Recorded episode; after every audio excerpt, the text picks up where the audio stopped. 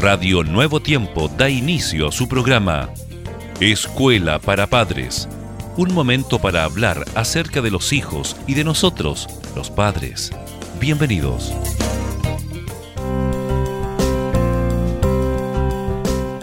Bienvenidos estimados amigos y amigas a su programa Escuela para Padres. Jessica, bienvenida también, eres tú en este momento especial. Muchas gracias Germán, gracias queridos padres por estar en sintonía. Ahora, todos los padres hablamos habitualmente, Jessica, de forma reflexiva, ya sea en casa, en el trabajo o cuando vamos de compra o con los amigos y conocidos.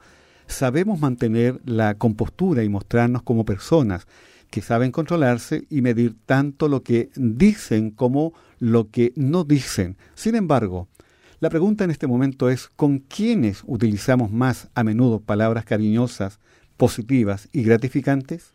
Gran pregunta, Germán.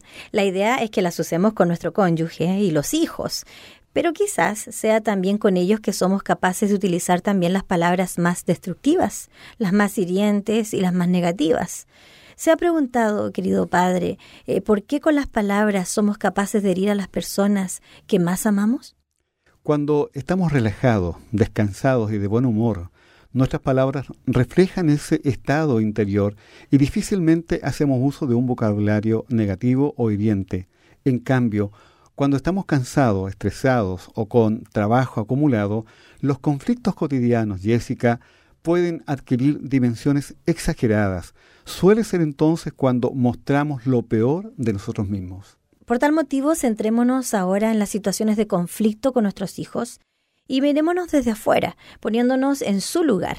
Derramar la leche con cereales, dejar el abrigo tirado o no cerrar la pasta de dientes, no pueden ser problemas vividos por ellos, como para recibir las acusaciones, los gritos o las descalificaciones que en momentos de crisis somos capaces de verter sobre ellos. Una gran escritora, Jessica Ellen White, por su parte, comenta acerca de la importancia del ambiente hogareño ella señala lo siguiente, la atmósfera que rodea las almas de padres y madres llena toda la casa y se siente en todo departamento del hogar.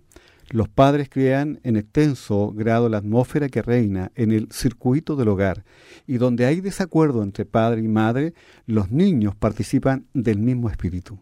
A menudo vivimos su desobediencia o su poca colaboración o su inmadurez como una afrenta y es entonces cuando nuestras emociones pueden desbordarnos. Sin embargo, ¿es justo y razonable que a veces reaccionemos ante nuestros hijos dando rienda suelta al mal humor y al enfado? ¿No sería conveniente preguntarnos qué deberíamos hacer para evitar que la explosión incontrolada de emociones nos cause malas pasadas de las que luego nos arrepentiremos? Jessica, reconocer que no estamos actuando bien es el primer paso para identificar un posible arrebato de mal humor de mal humor o de enfado. Claro que sí, Germán. Y el segundo paso es pedir poder de lo alto para que las reacciones que realicemos con nuestros hijos sean las más certeras en caso de cualquier situación conflictiva. Pedirle que Él sea quien actúe en nosotros, para que todo lo que hagamos o digamos revele una atmósfera feliz en nuestro hogar. Esto último me lleva a pensar en una declaración muy importante. Nuestros hogares deben ser pedacitos de cielo aquí en esta tierra. Obviamente no estamos queriendo espiritualizar el concepto, sino simplemente señalar que si hay una disposición, Jessica, bien podemos desarrollar estas actitudes.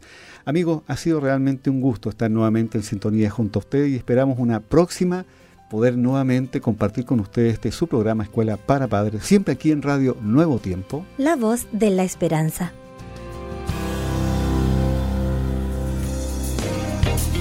Gracias por sintonizar Escuela para Padres. Recuerda que Dios se interesa por tu familia y que pondrá a tu disposición toda la sabiduría necesaria para descubrir el camino apropiado que te permita transformar la teoría en una exitosa realidad. Escríbenos a escuela para padres nuevotiempo.cl. Radio Nuevo Tiempo, la voz de la esperanza, sembrando esperanza.